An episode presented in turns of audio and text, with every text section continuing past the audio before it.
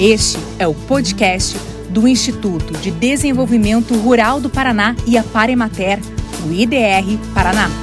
Olha, em cerca de 50 municípios paranaenses, pegando aí as regiões centro-sul e sudoeste, o IDR Paraná está trabalhando nesta safra com pequenos produtores de milho e feijão, com a finalidade, com o propósito de promover o desenvolvimento tecnológico dessas duas culturas e, claro, aumentar a renda obtida por essas famílias com a realização desses dois cultivos. Tudo isso tendo como perspectiva, não podia ser diferente, a necessidade de se preservar os recursos naturais existentes na propriedade e no seu entorno. É uma ação realizada em parceria com prefeituras, com a Singenta, com o Instituto Agronômico de Campinas, o IAC, e com a Embrapa. Bom, agora vamos conhecer melhor um pouquinho da história deste projeto, também os resultados obtidos com ele até aqui e quais são os próximos desafios a serem enfrentados pelos técnicos e produtores nesses próximos anos aí, conversando tudo isso com o coordenador estadual do projeto Grãos, Feijão e Milho, aqui do IDR Paraná, o agrônomo extensionista Germano Cusdra. Tudo bem, Germano? Opa, Marilda, aqui tudo tranquilo. Estamos correndo com a safra agora. Para início de conversa, Germano, eu gostaria de saber de você o seguinte: em termos econômicos, né, e social também, o que representa as culturas do milho e do feijão para a agricultura familiar dessas duas regiões aí que a gente citou, que é o centro-sul e o sudoeste do estado? Bom, nós temos uma história em relação a isso, sabe? Porque feijão e milho já foi a base no passado aí de renda para os agricultores familiares. Hoje o feijão e o milho já fazem parte de um sistema de produção nas propriedades que ajudam na renda dessas famílias. Então hoje eles fazem parte de uma composição de renda junto com outros produtos. Difícil nós termos hoje produtores como tínhamos antigamente que trabalham só com feijão e milho. Temos aí conforme regiões, municípios aí, maiores ou menor intensidade em relação ao peso dessas culturas, desse produto na renda das famílias. Mas ela é fundamental ainda e é importante até porque é um produto da cesta básica e é base da alimentação aí da população brasileira. Então, nós temos um plantio bem intensivo ainda, né? Principalmente do feijão, né, que é um alimento básico, mas também do milho aí por causa da alimentação alimentação animal, né? E de que jeito, Germano, o produtor tradicionalmente trabalha com essas duas culturas nessas duas regiões aí que a gente citou? É, os produtores estão um pouco limitados em uso de tecnologias. Por exemplo, nós temos aí que é, 85% pelo menos dos agricultores nossos usam grão para plantar, não usam sementes. Isso já começa com uma limitação muito grande nos resultados lá da produção, né? Porque a semente é a base, né? Esse potencial genético que chega ao agricultor com o uso da semente, ele vai refletir nos resultados lá na frente. Então a gente já tem um impacto grande aí. Outra questão são as relacionadas ao manejo do solo e da fertilidade, né? As práticas de manejo e conservação que muitas vezes limitam a produção pelo escoamento da fertilidade, né? Devido às faltas de cobertura, formas de plantio e tal. E também, a gente falou da semente, mas o potencial dos materiais usados também, né? Porque nós temos hoje materiais é, disponíveis aí a ser implantados. Materiais, eu digo, são variedades, né? Com potencial altíssimo e às vezes o produtor ainda usa materiais já meio ultrapassados também. Então a semente é tanto no uso da semente em si como também de cultivares. Daí passamos pelas condições aí de manejo adequado do solo e da fertilidade e também entramos aí num outro leque aí que vão se somando essas condições aí tecnológicas aí que podem ser melhoradas. Aí um manejo adequado de pragas, doenças e plantas invasoras. Então, que podem, com isso, alavancar ou reduzir o potencial produtivo das culturas. Então, essas duas culturas ainda elas sofrem bastante limitação tecnológica, pelo que você pôde ouvir quem está nos escutando também, sofre uma limitação de um potencial a ser conquistado ainda, né? Tanto é que nós temos uma situação de uma média de estado aí que produz em torno de 1.700 quilos por hectare, né? Mas nós temos materiais hoje que podem chegar a 5 mil quilos por hectare. E o que levou o IDR Paraná a investir neste projeto, né, que é motivo aqui da nossa conversa agora, lá na sua origem? A Emater, ao longo da sua história, sempre trabalhou com produtores de feijão e milho, né? Os agricultores familiares, entre outros agricultores também. E acompanhando a evolução aí das explorações, né? O crescimento desses agricultores. Então, apesar do, do rendimento dessas culturas e a renda com as culturas ter, irem melhorando no passar do tempo, esse crescimento poderia ser muito mais rápido. Sabe? E o que, que acontece? Envolve muitas questões para que os produtores possam realmente aproveitar todo esse potencial existente de tecnologia e automaticamente melhorar suas rendas com essas culturas. Mas voltando nessa história toda, que o projeto tem uma história de 30 anos, em 1988, 89, a Emater, preocupada com o uso correto de agrotóxicos, principalmente naquela época, época o gramoxone, né, que usava em jato dirigido entre as culturas para matar as ervas daninhas, fez uma parceria de trabalho e começaram a,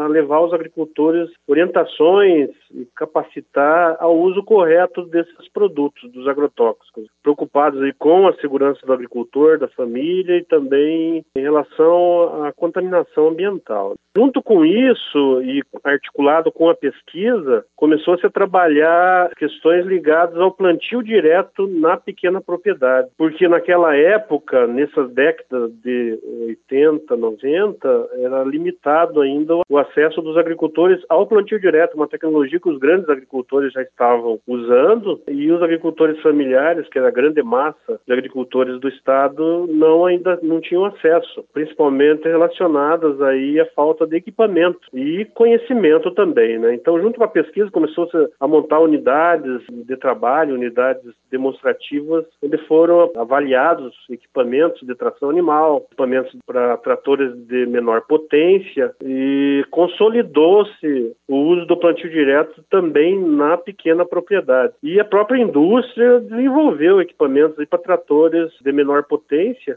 e hoje a grande massa dos agricultores familiares eles também já fazem o plantio direto. Alguns com uma qualidade melhor, outros com menos, mas já praticam isso, né? E é, cada vez mais a gente, a extensão rural, busca orientar para qualificar melhor esse plantio direto, visando exatamente conservação do solo e as melhorias de fertilidade que vai refletir diretamente nas produtividades e nas rendas das propriedades. Em 1999, a safra 98-99, devido a essa condição da agricultura familiar está muito forte é, dentro das suas atividades de renda com o feijão e o milho, daí o programa evoluiu, o projeto evoluiu para profissionalizar os agricultores na produção de feijão e milho levando um leque de tecnologias para esses agricultores. Já, além do uso do, do adequado do agrotóxico, além do plantio direto, já levou-se as questões do uso das sementes melhoradas, do manejo das pragas, das doenças, das plantas invasoras, da fertilização do solo, baseada na análise do solo, usando os fertilizantes mais adequados. Então, o leque de tecnologias voltou-se é, para potencializar essa produção que a gente falava e fala até hoje, né? Profissionalizar os agricultores familiares nas lavouras de feijão e milho, né? Buscando aí o aumento da produtividade, da produção e da renda e que eles possam investir em outras atividades também na propriedade, né? Que possam gerar renda, ou seja, a própria diversificação, né? Claro, com esse rendimento também investir em, em máquinas, equipamentos, em tecnologia e no seu bem-estar também. Essa é a história que daí nós tocamos até hoje, que devido a esse potencial dessas culturas ainda que é possível, né, entre a situação que está hoje de produção, de produtividade e uso de tecnologia, há um, um, espaço muito grande a ser conquistado. Então a gente continua trabalhando com esses agricultores, levando esses conhecimentos mais articulados ainda hoje com a, a pesquisa, né? Bom, é uma ação que está concentrada, já falamos nisso, em mais ou menos aí uns 50 municípios do Centro-Sul e Sudoeste do estado. Quais são as razões que levaram vocês a fazer essa delimitação? É, o projeto focou nas regiões mais produtoras de feijão do E daí você pega o Centro-Sul aqui, que é a região mais forte de produção e onde concentra-se a maioria dos agricultores. No começo também pegou ali a parte do norte, com a região de Santo Antônio da Platina, trabalhou com vários municípios ali também, mas ali reduziu-se muito a produção e eles focaram em outras alternativas ali naquela região. Então reduziu bastante uh, a área de feijão lá, né? Uhum. E hoje nós temos também, estamos entrando com a área que é importante no estado com a produção do feijão, que é uh, no sudoeste do estado, que é a região de Pato Branco e Francisco Beltrão. Qual era a realidade, Germano, em termos de produtividade, é, em termos de renda, do produtor que integrou esse projeto lá no seu início? Em 99, quando focou seu trabalho em feijão e milho, nesse período a produtividade lá era 1.304 quilos por hectare, enquanto no estado a gente tinha em torno de 1.560 quilos. Né? E dos produtores que nós começamos a, participar, que era aquele marco zero, a gente fez a pesquisa, levantou os agricultores desses municípios, a média desses agricultores era de feijão era 1.080 quilos por hectare. E a maior produtividade levantada nessa época, em 99, era 1.800 quilos por hectare, no caso do feijão. No milho, a gente já tinha a média desses municípios aí que, que iniciou esse trabalho, era 3.760 quilos por hectare, a média produtiva de milho. E os produtores com maior produtividade chegavam a, a 5.400 quilos por hectare. Então, esse é o marco inicial nosso de trabalho, sabe? E esses municípios, de início do projeto, a média eram, é, tanto os municípios quanto esses produtores que nós iniciamos o trabalho, eram menores do que a própria média do Estado, sabe? E quais são os números hoje, quais são os resultados obtidos por essas famílias atendidas atualmente? Devido à pandemia, nós tivemos um pouco de atraso nos relatórios. Então, a gente ainda está tabulando esses relatórios. Mas nós já temos resultados aí que recebemos e já mostra os agricultores de feijão aí trabalhados por nós nessa safra 19-20 já é 1,6 vezes maior do que a média do estado e 2,3 vezes a média nacional da produção de feijão. Para os produtores que são trabalhados. Quer dizer, eles estão produzindo bem mais do que a média do estado, 19 e 20, né? E 2,3 vezes a média nacional. E no caso do milho, já mostra é, uma produtividade de 1,7 vezes maior a do estado e a nacional, né? Então mostra uma contribuição muito grande do projeto num potencial ser alcançado. Você veja a média desse a média dessa safra que nós tiramos tabulamos agora, a média dos, dos agricultores atendidos são de 2.513 quilos por hectare. E a média, a média do Brasil e do próprio estado está muito abaixo disso. Tanto é que aquilo, aquela condição que eu apresentei em relação à evolução, né? Mas isso, o feijão, nós temos materiais com potencial até 5 mil quilos hoje por hectare. Estamos aí tirando uma média de 2.513 que ela é muito superior aí à média do estado e à média nacional. Para o milho é a mesma coisa. O milho, você veja, a nossa média da safra passada é 9.568 quilos por hectare. E a média do estado chega a 6 mil e poucos quilos por hectare. Então você veja a diferença que nós temos, né?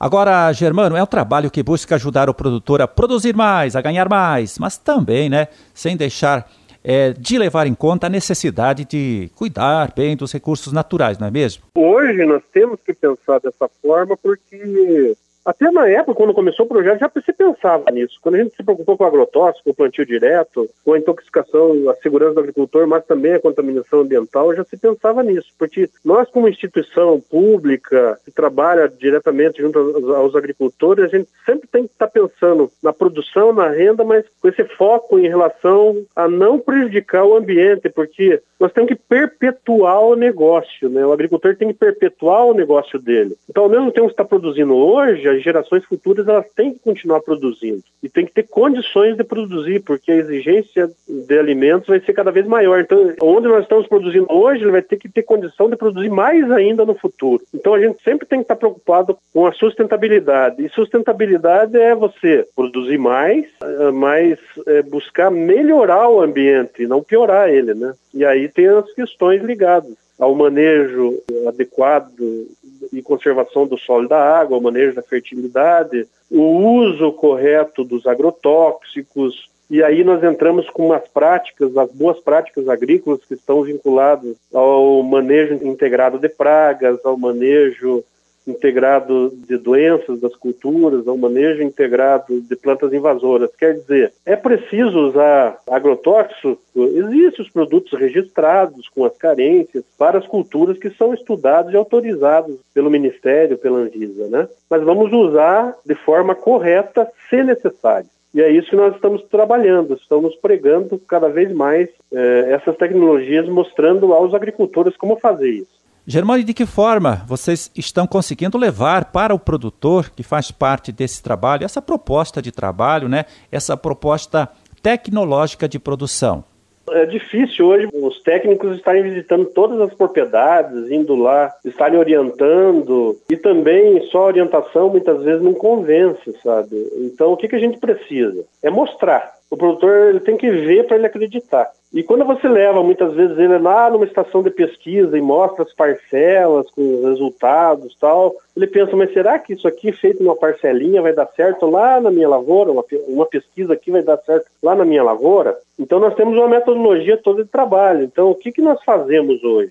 Ajustamos nos municípios produtores que se tornam parceiros nossos e são colaboradores, né? E eles implantam lavouras, implantam lavouras de um hectare, que são as unidades de referência ou demonstrativas, onde é aplicado todo um leque de tecnologia que a gente está querendo mostrar para eles, e ele vê o resultado acontecendo na sua propriedade numa área maior, sabe? Que ali tem amassamento de trator, ali tem manchas de solo, ali tem uma condição de clima que ele está sofrendo também, e os, as vizinhanças, os agricultores vizinhos, os conhecidos, eles vão vendo também esse trabalho e o que está sendo feito e vão acreditando nisso que vai sendo apresentado. É, a metodologia que nós usamos são as unidades de referência, unidades demonstrativas, tecnológicas é, ou de tecnologia que são levadas lá na propriedade, junto aos agricultores. E ali nós participamos dando assistência técnica, fazendo os acompanhamentos, fazendo reuniões, dias de campo,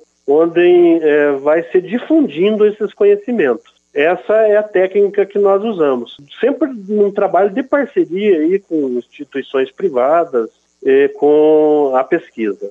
Não só a pesquisa do IDR, mas também a, a, nós temos aí a empresa Embrapa, a Empresa Brasileira de Pesquisa Agropecuária, empresa nossa pública de pesquisa nacional. Temos o Instituto Agronômico de Campinas, o IAC, que também entrou conosco nesse trabalho, que é outra, é a empresa pública do, do Estado de São Paulo de pesquisa.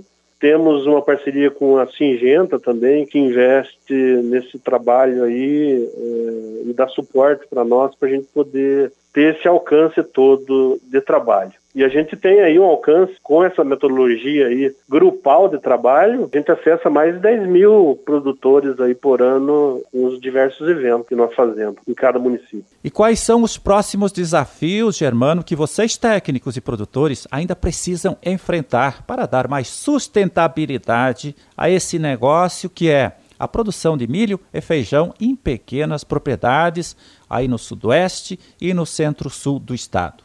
É, hoje a gente tem que pensar lá no produtor, que ele pode fazer, mas tem que pensar numa sociedade que consome esses produtos também, né? Principalmente o feijão. É um produto que vai in natura para as famílias, não pode ter resíduos agrotóxicos ali, tem que ter uma qualidade boa para que eles possam consumir de forma saudável, né? nessa realidade atual nossa, a gente já pensa nesse sentido, que é o consumidor final. Mas para os agricultores, considerando esse potencial existente ainda, de incremento de produtividade, automaticamente de renda para eles, mas também pensando nas questões ambientais, temos que avançar mais no uso da semente, se não grão para plantio, também melhorar essa qualidade do plantio direto, melhorar a condição de fertilidade fertilidade do solo, de fertilização da cultura para melhorar esse rendimento e também nas questões voltadas ao manejo integrado de pragas, doenças e plantas invasoras, porque nós temos cultivares que têm diversas resistências ou tolerância a doenças E, e a gente vê que existe uma quantidade imensa de inimigos naturais, das pragas, e que elas fazem com que uma grande parte das culturas muitas vezes não precisa usar nem o inseticida para controlar essas pragas. E que a gente percebe que muitas vezes o inseticida é usado e não precisa. O produtor está gastando com o risco de contaminar o ambiente, está amassando a cultura lá com um trator que, que automaticamente vai amassar plantas, ter interferência na produção, mas também está matando, junto com o inseto praga, está matando o inimigo natural que estava ali controlando aquela praga, estava no equilíbrio. É uma coisa que a gente tem que mostrar aos agricultores e fortalecer cada vez mais, que não é porque tem um inseto na lavoura que, ela, que ele é uma praga. E mostrar essa identificação e mostrar o momento que deve ser usado, se for necessário um inseticida. Então, isso é um acompanhamento, você é, mostrar como identificar a praga, como identificar um inimigo natural, um inseto bom, né? Para que ele possa ter uma tranquilidade maior quanto ao uso desses produtos, né? E aí a gente vai ter uma condição mais sustentável que o consumidor também vai ter um produto mais saudável para consumir e o produtor vai economizar, além de economizar, ele está preservando um equilíbrio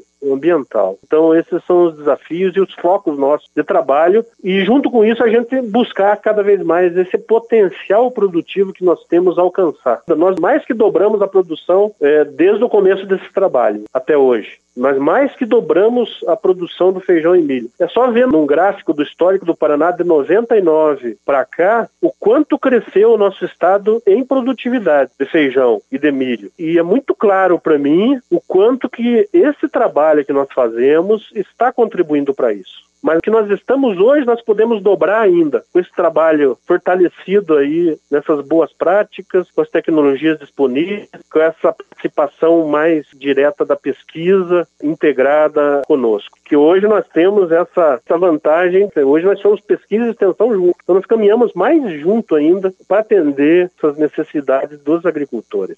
E só para concluir, Germano, quais são as metas do projeto para esta safra que está aí caminhando já?